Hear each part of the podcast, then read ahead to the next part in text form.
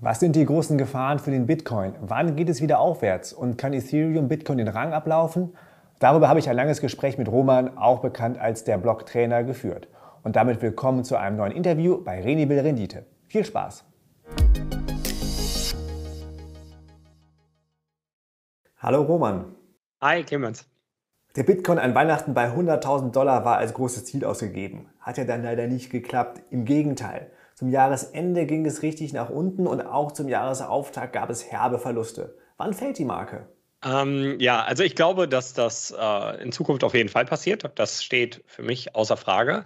Nur wann kann keiner sagen. Und das ist auch immer ganz schwierig bei Preisprognosen, die viele abgeben. Äh, man sollte da nie zu viel drauf setzen, weil das kann nach hinten losgehen. Äh, niemand weiß, wie der Markt sich entwickelt. Ähm, was wir über Bitcoin nur wissen, und das ist dieses harte Versprechen, was Bitcoin uns gibt, es ist halt begrenzt. Es ist knapp auf maximal 21 Millionen Stück oder knapp 21 Millionen Stück. Und dieses Versprechen bricht halt keiner auf. Und das ist am Ende das, was wir bei Bitcoin bekommen. Keine Dollarkursversprechen oder ähm, ja, irgendwie, dass man sagen könnte, hey, wir wissen ganz genau, in Zukunft steht Bitcoin bei diesem Wert. Wir wissen halt nur, wenn wir jetzt einen Anteil von Bitcoin kaufen, dann ist dieser Anteil eine, eine feste, ja, ein festes Fragment dieser maximal 21 Stück. Und das ist das harte Versprechen. Also als Ziel zu sagen, der Bitcoin knackt dieses Jahr an Weihnachten die 100.000 Dollar, so weit gehst du nicht. Ähm, ja, ich würde es hoffen, dass meine Haare so lang sind. Ist nämlich eine Wette mit der Community. Bis die Bitcoin auf 100.000 steht, schneide ich sie mir nicht. Äh, habe ich mir als Spaß gegönnt, weil ich viele Jahre, ähm, so wie du, ganz kurze Haare getragen habe und gedacht habe, ich, ich äh, wage mal das Experiment und lasse es jetzt einfach mal so ein bisschen wachsen, bis es soweit ist. Aber ich hätte jetzt nie ähm, sicher gesagt, dass es zu Zeitpunkt X wirklich kommt. Ähm, die Zeichen standen letztes Jahr eigentlich gut, dass es passieren könnte. Und äh, das ist halt auch interessant, weil im Moment, ich sag mal, der Markt so ein bisschen abflaut. Wir merken, merken das auch bei uns auf dem Kanal. Es ist mittlerweile so, dass ähm, ja, das Interesse, was ich sag mal so neue Leute für Bitcoin angeht, weit zurückgeht. Die, die bei Bitcoin und ähm, in diesem ganzen Space drin sind, die haben nach wie vor großes Interesse, weil die auch das Potenzial verstehen und auch verstehen, dass Bitcoin ganz viele Möglichkeiten bringt, die wir bisher nicht hatten. Aber die Leute, die jetzt wirklich von außen auf das Thema schauen, die werden auch in den Medien immer weniger damit konfrontiert und haben deswegen auch gar nicht mehr ja, diesen direkten Punkt dahin. Das kommt halt immer dann, wenn immer neue Rekorde im Kurs hochgefunden werden und dann rennen natürlich alle rein und dann hast du diese Hypephasen und dann geht es richtig hoch. Und eigentlich war ja die absolute Hypephase Anfang 2021 und danach war es ja übers Jahr schon fast ähm, ja, unter Bitcoin-Verhältnisse äh, eine geradlinige ähm, Kursentwicklung und ist dann zum Ende hin nochmal ein bisschen runtergefallen, wieder auf dieses Niveau, wo wir jetzt sind, bei ungefähr 40.000 US-Dollar. Was drückt gerade die Stimmung bei Bitcoin? Ich meine, der Blick auf den Chart tut schon ziemlich weh. Ich glaube, das sind immer mehrere Faktoren. So ganz eindeutig kann man das nicht identifizieren. Ich glaube, der eine Faktor ist immer, dass unser Finanzsystem einfach in Boom- und Bust-Phasen funktioniert. Es ist halt so, ähm, im Endeffekt, die, die äh, zum Beispiel in den Hedgefonds ähm, die Trades machen, die achten darauf, dass sie halt für die Leute mehr Dollar generieren und nicht mehr Bitcoin. Und solange die Welt so funktioniert da, und äh, das Dollarsystem sich immer weiter ausweitet von der Geldmenge, dann hat man immer Boom- und Bust-Phasen. Weil im Endeffekt passiert Folgendes, die gehen jetzt hin, die spekulieren auf äh, alle möglichen Anlageklassen, also es muss ja nicht nur Bitcoin sein, stecken da das Geld rein, gehen auch teilweise gehebelt long oder gehen eben auch short und äh, versuchen so den Kurs in beide Richtungen mitzunehmen. Und genau das passiert auch. Und wenn sie irgendwo angekommen sind und einen gewissen Renditesatz erreicht haben, dann gehen sie raus, dann verkaufen sie und das äh, sorgt oder kaufen eben, ne? also je nachdem, wo sie sich gerade befinden, ob sie aus einer Short- oder einer Long-Position kommen. Und das sorgt einfach dafür, dass die Märkte schwanken. Und gerade bei Bitcoin, was ja verhältnismäßig noch klein ist, wenn man es mal global betrachtet, äh, sind diese Ausschwankungen dabei eben extrem hoch. Und das sieht man einfach im gesamten Bitcoin-Markt. Der ist zwar gar nicht mehr so super klein, dass man sagen würde, man kann ihn komplett ignorieren, aber auf Weltwirtschaftsbasis immer noch eigentlich ein kleiner Fisch, wenn man so möchte. Und auf der anderen Seite zeigt das auch das Potenzial, was Bitcoin langfristig hat. Wenn man sich überlegt, Bitcoin ist begrenzt auf maximal 21 Millionen Stück. Diese kann man zwar aufteilen auf 100 Millionen Satoshi pro Bitcoin. Das sind dann wie 100 Euro-Cent ergeben ein Euro. So ist es bei Bitcoin, dass 100 Millionen Satoshi einen Bitcoin ergeben. Das heißt, man kann auch für 5 Dollar zum Beispiel Bitcoin kaufen, 5 Euro. Ähm, nur im Endeffekt ist es halt trotzdem eine maximale Menge von diesen 21 Millionen Stück, die irgendwann mal auf potenziell siebeneinhalb Milliarden Menschen oder mehr Menschen dann in der Zukunft treffen. Und dann wird einem auch klar, hey, wenn das mal wirklich so groß wird, dass man sagt, hey, das ist unser digitales Gold oder es wird vielleicht sogar in vielen Ländern einfach auch als Geld benutzt, so wie das jetzt in Ländern wie El Salvador gerade anfängt, dann ist auch klar, da ist noch super viel Potenzial drin. Und äh, noch sind wir da nicht. Noch ist es quasi eine reine Spekulation äh, mit dem heutigen Dollarkurs, äh, der auch von vielen genau dafür genutzt wird, gerade von denen, die eben heute in dieser äh, klassischen Welt schon sehr wohlhabend sind. Die können natürlich in großen Summen in Bitcoin rein und raus und da auch viel bewegen.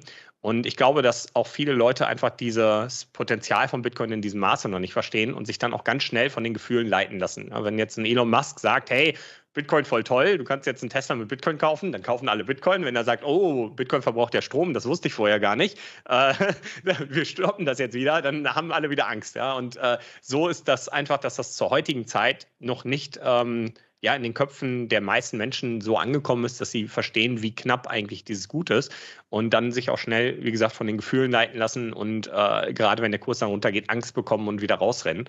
Und äh, ja, es gibt diese ganzen lustigen Memes, wo man sieht, hey, da sind so zwei Schalter. Auf dem einen verkauft jemand Bitcoin für 70.000, da stehen sie alle Schlange, ja, ich will das haben. Und auf, den, auf dem anderen Schalter steht jetzt einer mit 40.000 Kurs und alle so, oh nee, das mir aber zu gefährlich.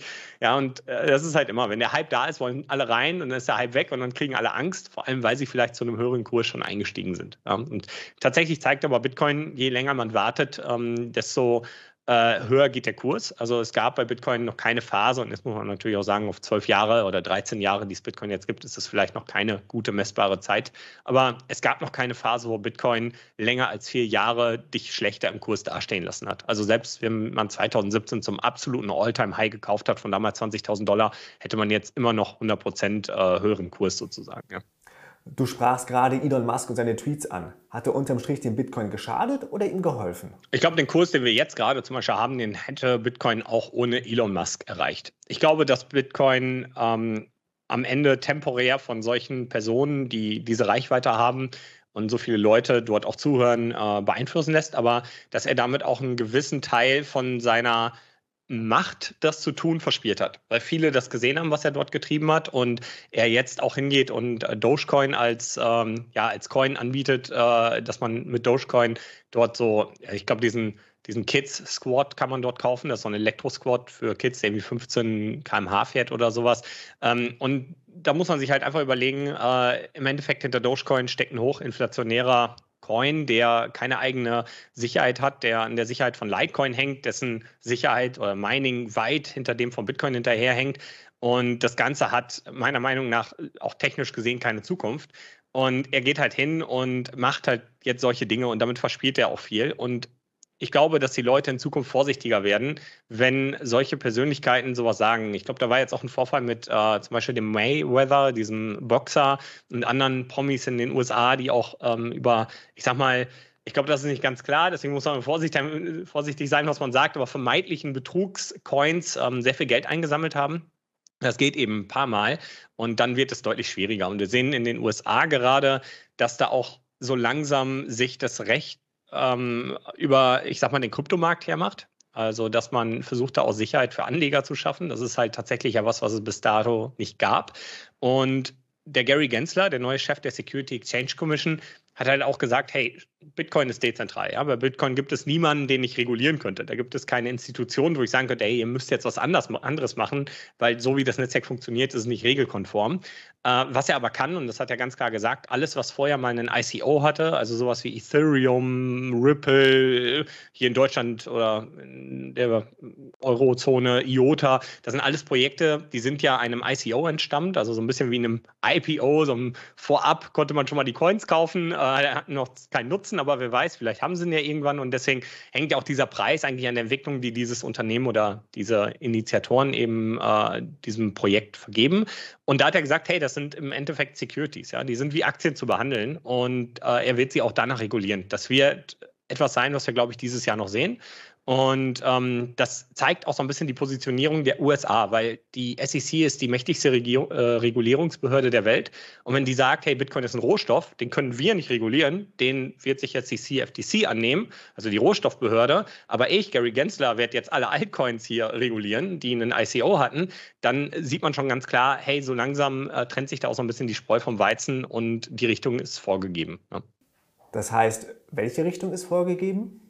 Äh, ich denke, die Richtung, dass eben in diesem ganzen Crypto-Space dieses Narrativ, wir sind alle dezentral, äh, dass da langsam so ein bisschen der Vorhang fällt, weil das ist definitiv nicht der Fall. Ähm, die meisten nutzen dieses Marketing oder benutzen es für Marketing. Ein Marketingversprechen ist das, was halt nicht unbedingt eingehalten werden kann. Also das geht auch teilweise sehr tief ins technische Detail, warum vielleicht ein Projekt nicht so dezentral ist, äh, wie es vorgibt. Und Dezentralität ist kein Spektrum. Das ist halt auch etwas, was Leute mal denken, dass sich wenn man jetzt von einem dezentralen Projekt spricht, dass es halt eins gibt, was ein bisschen dezentraler ist und eins gibt, was ein bisschen weniger dezentral ist. Aber das ist nicht der Fall. Tatsächlich gibt es entweder ist es dezentral und dann gibt es eben keinen, der darauf zugreifen kann oder es ist eben nicht dezentral. Und das bedeutet, es gibt vielleicht irgendwo einen Single Point of Failure. Und das ist in der Regel bei diesen ganzen Projekten dieses Unternehmen, was dahinter steht und das weiterentwickelt und auch so ein bisschen die Regeln vorgibt, ja, wo dann wirklich auch nicht mehr das Netzwerk gefragt wird, wollt ihr diese Regeln, sondern hey, wie haben diese Regeln gebaut und die habt ihr jetzt auch anzunehmen.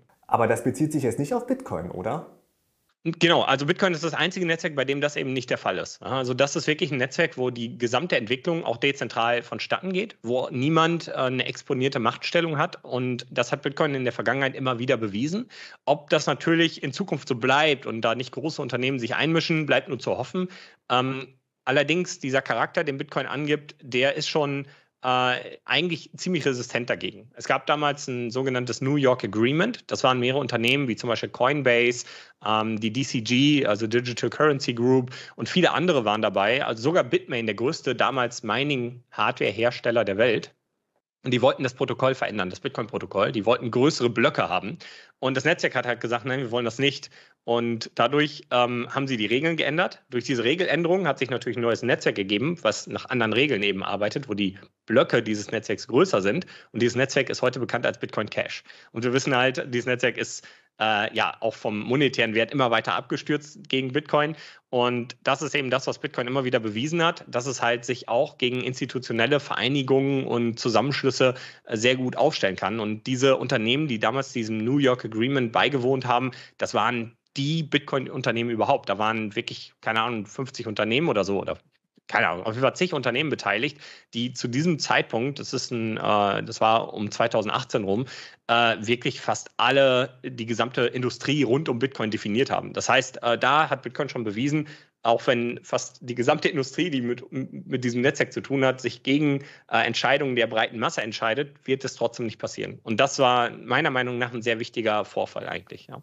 Du sprachst gerade die Regulierung an. Ist das eher eine Chance für den Bitcoin oder eher eine Bedrohung? Ähm, das kommt natürlich darauf an, wie sich die Regulierung ergibt. Ähm, ich sehe halt beides. Also ich sehe die Chance, dass Bitcoin dadurch mehr Vertrauen gerade in der institutionellen Welt bekommt. Äh, ich glaube, dass so die Startschüsse für sowas die Entscheidung von MicroStrategy waren, äh, da wirklich 100% All-in Bitcoin zu gehen, eigentlich sogar gehebelt. Sie haben ja Wandelanleihen rausgegeben. Das heißt, sie haben gesagt, hey, ich verkaufe dir jetzt eine Aktie, die es gar nicht gibt. Äh, aber ich kaufe sie dir in Zukunft auf jeden Fall zurück, egal wie der Kurs steht. Das ist halt eine Wandelanleihe, die haben sie ausgegeben und damit noch mehr Bitcoin gekauft. Das heißt, sie sind gehebelt in Bitcoin drin.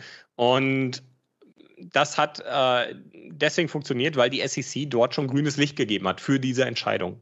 Und das hat natürlich schon für viele institutionelle Bitcoin überhaupt auf, äh, auf den Schirm gerufen, weil das äh, für viel Vertrauen sorgt, weil das regulatorisch natürlich in diesem Moment jetzt geduldet ist, das zu tun. Und wenn da jetzt die Gesetze noch definierter werden, dann sehe ich da ganz viel Potenzial, auch für zum Beispiel ETFs, wo dann wirklich Bitcoin hinterlegt sind äh, und solche Sachen. Also die gibt es aber nicht in den USA halt. Und in den USA haben wir bisher nur einen synthetischen ETF gesehen. Nur ähm, kann das auch gefährlich werden. Ich sehe eine ganz große Gefahr in der allgemeinen Finanzregulierung, die wir aktuell haben, also ganz unabhängig von Bitcoin, weil die halt ähm, eine komplette De-Anonymisierung der Zahlungsverkehre fordert oder das auch schon macht. Das sind so Gesetzesgebungen wie Travel Rule und äh, äh, FATF und so. Das sind so Taskforce, die halt hingehen und versuchen, in irgendeiner Form sämtliche Transaktionen, die passieren, nachzuvollziehen und ich sehe halt eine persönliche Gefahr, weil das für den Datenschutz ganz schwierig ist. Wir können zwar dem Staat vertrauen, dass er mit unseren Daten gut umgeht, aber es zeigt sich auch, dass auch beim Staat mal durch Geheimdienste Daten abhandenkommen, die gehackt werden oder in die Hände von Leuten fallen, wo wir ganz sicher sein können, dass die mit den Daten nichts Gutes vorhaben. Und das kann gefährlich sein, weil unser Kaufverhalten damit natürlich getrackt wird und auch das Verhalten, äh, wie wir vielleicht anlegen. Und meiner Meinung nach ähm, Ja, was jetzt kommen wird in Zukunft wahrscheinlich ist, äh, und das haben wir eigentlich im klassischen Finanzmarkt sowieso schon, also wenn man Aktien oder sonst was kauft an offiziellen Börsen, da wird dieses Tracking ja sowieso schon gemacht. Und das wird jetzt auch nach und nach auf Bitcoin ausgeweitet. Man kann zwar auf die eigene Wallet auszahlen, das wird auch bleiben, aber man muss immer einen Beweis liefern, dass dir diese Wallet gehört. Und dann musst du zum Beispiel eine Nachricht signieren oder so. Und damit kann man schon ein gewisses Muster über die Menschen anlegen und hat irgendwann dann auch, wenn jetzt eine Wallet wiederum was verschickt, weil das ist ja alles öffentlich einsehbar, weiß man auch, hey, Person XY hat jetzt vielleicht einer anderen Person etwas geschickt beispielsweise. Und die Gefahr besteht. Und ich sehe halt eine allgemeine Gefahr gar nicht mal für Bitcoin in dem Moment, sondern eine allgemeine Gefahr für uns alle, weil es datenschutzmäßig sehr gefährlich ist in meinen Augen. Genau, wichtiges Thema. Aber nochmal ganz generell, wo siehst du gerade die großen Gefahren für den Bitcoin? Eigentlich in der, äh, in der Presse, also in der Medienlandschaft, die ähm, vielleicht über Dinge nicht objektiv berichtet. Das haben wir jetzt in der Vergangenheit immer wieder gesehen und ich glaube, das wird in den nächsten Jahren noch stärker. Das eine Thema ist Stromverbrauch und Bitcoin als Umweltsünder. Äh, wir haben letztes Jahr locker 20, 30 größere Beiträge von größeren Plattformen gesehen, die das geschrieben haben und äh, so veröffentlicht haben. Und das stimmt halt nachweislich nicht. Bitcoin ist eines der saubersten Netzwerke der Welt, besteht ähm, heute schon zu weit über 50 Prozent aus erneuerbaren Energiequellen und daraus wiederum zu einem sehr großen Anteil von überproduzierter Energie.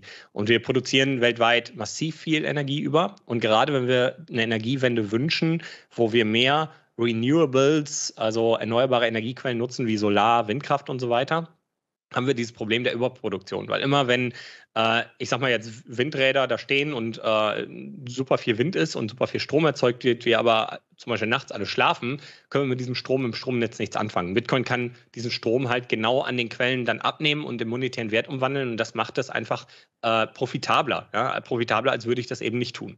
Das heißt, gerade wenn wir hinwollen zur erneuerbaren Energie, ist Bitcoin eigentlich ein super wichtiges Instrument und lohnt sich da aus dieser Energie am allermeisten. Es lohnt sich ja gar nicht aus Kohlekraft das zu machen, weil Kohlekraft meistens in Ballungsgebieten gebaut wird und dort natürlich ähm, der Strom viel, viel teurer an Haushalte verkauft werden kann. Also Bitcoin Mining ab 6 Cent wird schon schwierig, da rentiert sich nicht mehr. Und natürlich werden auch heute noch teilweise Kohlekraftwerke für Bitcoin Mining angeschaltet. Was wir aber sehen, ist ja die Entwicklung über die Jahre hinweg und Kohle lohnt sich immer schlechter für Bitcoin Mining. Und das ist so dieser Ausblick, den man da hat. Und das wird ja in der Medienlandschaft ganz anders dargestellt. Und hier sehe ich noch viele andere Punkte, die in Zukunft dazukommen werden. Da das, das, ist meine Prognose, meine Glaskugel jetzt, die ich schon mal ausgebe. Äh, ich glaube, in den nächsten vier, fünf Jahren werden wir sehen, dass Bitcoin als äh, Sündenbock für vielleicht ein immer weiter entwertendes Fiat-Geld, also Euro, Dollar, Yen, dargestellt wird.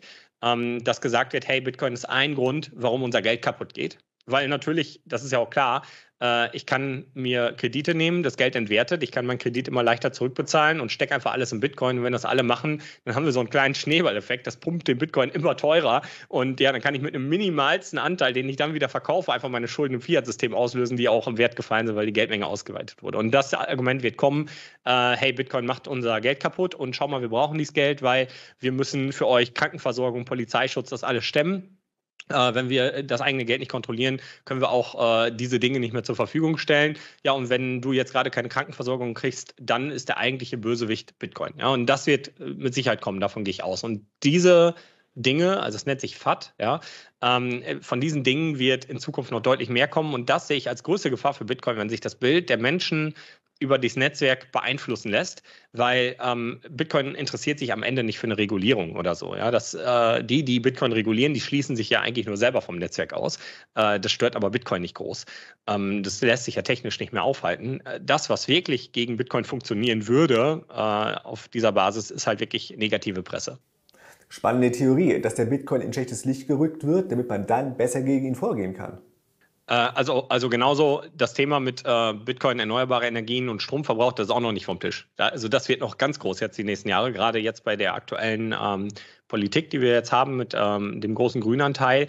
Ähm, ich glaube, wenn die Bitcoin wirklich verstehen würden, würden sie auch verstehen, dass Bitcoin eigentlich alles unterstützt, was sie möchten. Ja? Aber in diesem tiefen Detail befasst sich ja keiner mit diesem Netzwerk. Und das ist das große Problem. Eigentlich hören ja auch alle auf das, was sie selber schon in der Presse lesen. Und das ist ja eben einfach nur, hey, Bitcoin verbraucht so viel Strom und das ist ein Problem. Ja, ähm, da wird ja nicht reingeschaut, dass der Stromverbrauch eigentlich genau der Strom ist, den wir gerade einfach wieder an die Umwelt abgeben und sowieso nicht nutzen. Ja? Äh, das sind halt alles so Sachen ähm, und auch um dieses um diese ganze Thematik zu verstehen, äh, es reicht nicht, sich zehn Stunden mit Bitcoin zu befassen. Also ich kenne ich kenn so viele Menschen, die wirklich hunderte Stunden damit äh, sich befassen und immer noch wieder was Neues lernen und ich gehöre selber dazu. Und ich mache fast nichts anderes mehr. Mein Hauptberuf ist Bitcoin. Ja, also ich sitze hier 16 Stunden am Tag und befasse mich fast ausschließlich mit Bitcoin. Also es ist wirklich, und es gibt sehr viele Menschen da draußen, die ich beobachte, die auch teilweise, ja, weiß ich, bei Zentralbank, äh, bei der Zentralbank, bei der EZB gearbeitet haben und so und immer mehr in dieses Rabbit Hole fallen, die, wo ich dann wirklich merke, von Jahr zu Jahr, wenn ich immer mal wieder mit denen rede, die sind schon wieder einen Kilometer weiter und die Sachen, die sie früher gesagt haben, passen auf einmal überhaupt nicht mehr auf das neue Bild, was sie darüber haben. Und ein Politiker, der hat vielleicht gar nicht die Zeit, sich in diesem Detail mit einem Netzwerk zu befassen. Ja, die ich sehe das aber immer so. Ich glaube, dass Bitcoin tatsächlich mit seinem Grundcharakter ganz viele unserer Probleme lösen kann heute, die wir haben durch unser Finanzsystem. Und jetzt gerade aber die Probleme, die sind zu so einem Berg geworden und die Politik versucht immer oben diese Spitze des Berges mit Schippen wieder abzubauen. Ja? Die Probleme, die jetzt gerade offensichtlich sind, wegzuschippen und von unten kommen immer wieder neue nach. Ja? Und ich glaube, Bitcoin ist halt ein, eine Technologie, die es schaffen kann, viele der Probleme an der Wurzel anzugreifen. Und äh, das bedeutet aber auch, man muss vielleicht erstmal frei machen und die ganzen anderen Probleme, die da oben drauf sind, vergessen und wirklich verstehen, warum sind die Probleme hier heute da. Und das heißt, man muss nicht nur Bitcoin verstehen, sondern auch Ökonomie, Finanz, das Finanzsystem, Finanzwesen, äh, am Ende sogar Physik. Und das macht Bitcoin so schwierig, weil du musst auf einmal in ganz viele Kompetenzbereiche reinschauen, um wirklich zu verstehen, warum sich das entwickelt, wie es sich entwickelt. Ja. Da wir gerade bei den gesellschaftlichen Themen sind. Es gibt ja auch Untersuchungen, zum Beispiel vom National Bureau of Economic Research, die zeigen, dass die Vermögenskonzentration beim Bitcoin wesentlich extremer ist als in den USA. 0,01% der Bitcoin-Inhaber besitzen 27% der Bitcoin-Menge, wohingegen 1% der Amerikaner 30% des Vermögens besitzen. Wir sehen also eine unglaubliche Konzentration des Vermögens in den Händen weniger. Führt Bitcoin am Ende etwa zu mehr Ungleichheit?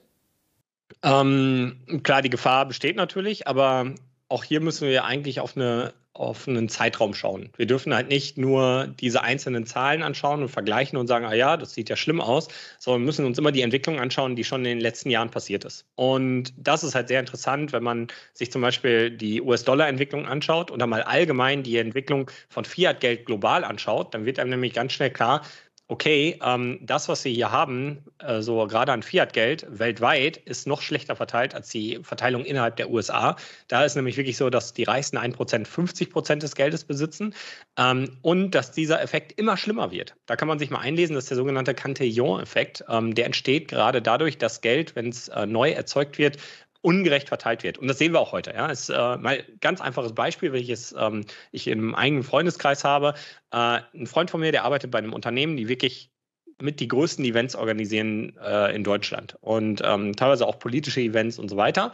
Und die waren schon vor Corona super gut aufgestellt. Das war, die waren profitabel, ähm, alles super. Und die hatten Konkurrenten, die so langsam am Ende waren. Die haben aus dem letzten Rohr gepfiffen, waren schon verschuldet, die haben schon damit gerechnet, die Konkurrenz ist bald weg.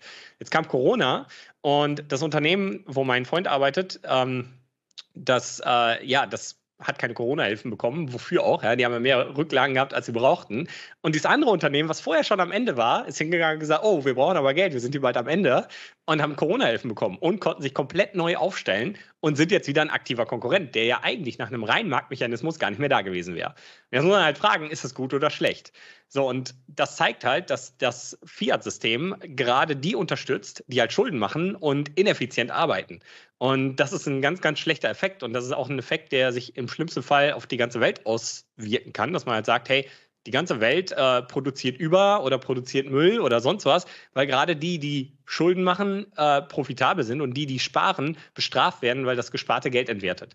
Und das ist, diesen Effekt kann man einfach überall beobachten. Ja, und das ist genau das, was im Fiat-System passiert und weswegen die Verteilung dort auch immer ungleicher und immer schlechter wird. Gerade die, die schon reich sind, werden immer reicher, weil die Märkte, in denen sie stecken, da spekulieren ja alle drauf, weil ihr Geld entwertet. Das heißt, alle müssen das Geld loswerden, stecken das zum Beispiel in Immobilien und die Immobilien werden immer teurer, obwohl es dafür gar keinen Grund gibt. Weil, wenn wir mal tatsächlich anschauen, wie der Markt sich entwickelt hat in den letzten 40 Jahren. Naja, vor 40 Jahren hat es zwei Jahre gedauert, ein Haus zu bauen. Heute dauert es zweieinhalb Wochen. Also wenn wir in allem effizienter werden, dann macht es keinen Sinn, dass alles immer teurer wird. So, und das passiert nur aus diesem Grund, weil die Leute versuchen, irgendwie ihr Geld äh, zu verspekulieren, weil Sparen nicht mehr geht. Also wir haben keine Möglichkeit mehr, ohne Risiko zu sparen. Und das ist ein katastrophaler Zustand und das ist genau das, was wir sehen. Und das macht auch diese, diese Kluft zwischen Arm und Reich immer größer, weil die, die jetzt heute, sag ich mal, mit einem ganz normalen Fulltime-Job Durchschnittsverdiener versuchen, auf ein Haus zu sparen, denen wird ja das Geld, was sie ansparen, schneller entwertet,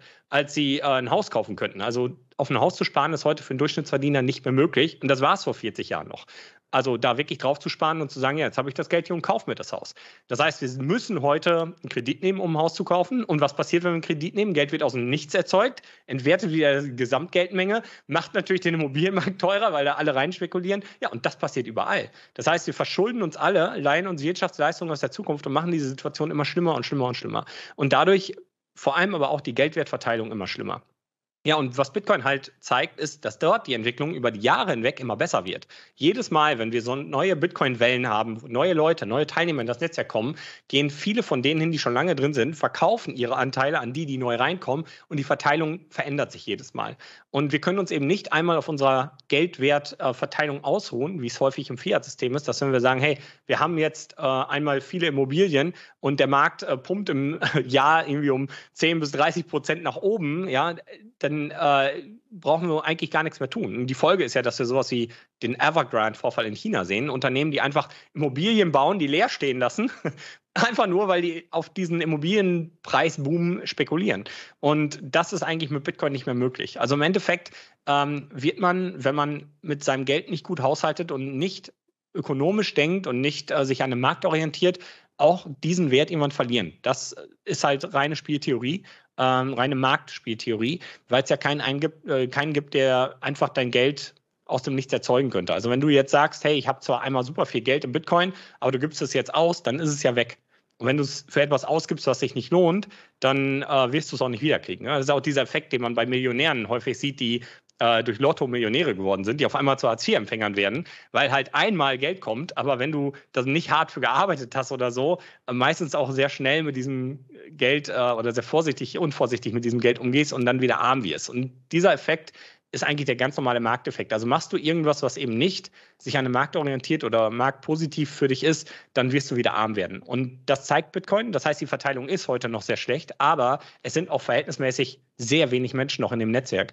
Und über die Zeit wird sich halt dann zeigen, wie sich entwickelt. Und ich bin mir recht sicher, dass in den nächsten Jahren, ich sag mal, wenn jetzt in den nächsten zehn Jahren die Anzahl der Teilnehmer des Bitcoin-Netzwerks, also von Menschen, die Bitcoin kaufen, sich verzehnfacht oder verhundertfacht, dass dann auch die Verteilung deutlich besser wird. Und wahrscheinlich irgendwann sogar mal so ein Punkt kommt, wo ja wirklich äh, die Verteilung vielleicht sogar dort besser ist als äh, im heutigen Fiat-System. Ja. Das war Teil 1 meines Gesprächs mit Roman. In Teil 2 geht es um Ethereum. Roman findet sehr klare Worte. Er sagt, Ethereum ist eine Marketinglüge. Du willst wissen warum? Dann klick auf den Link.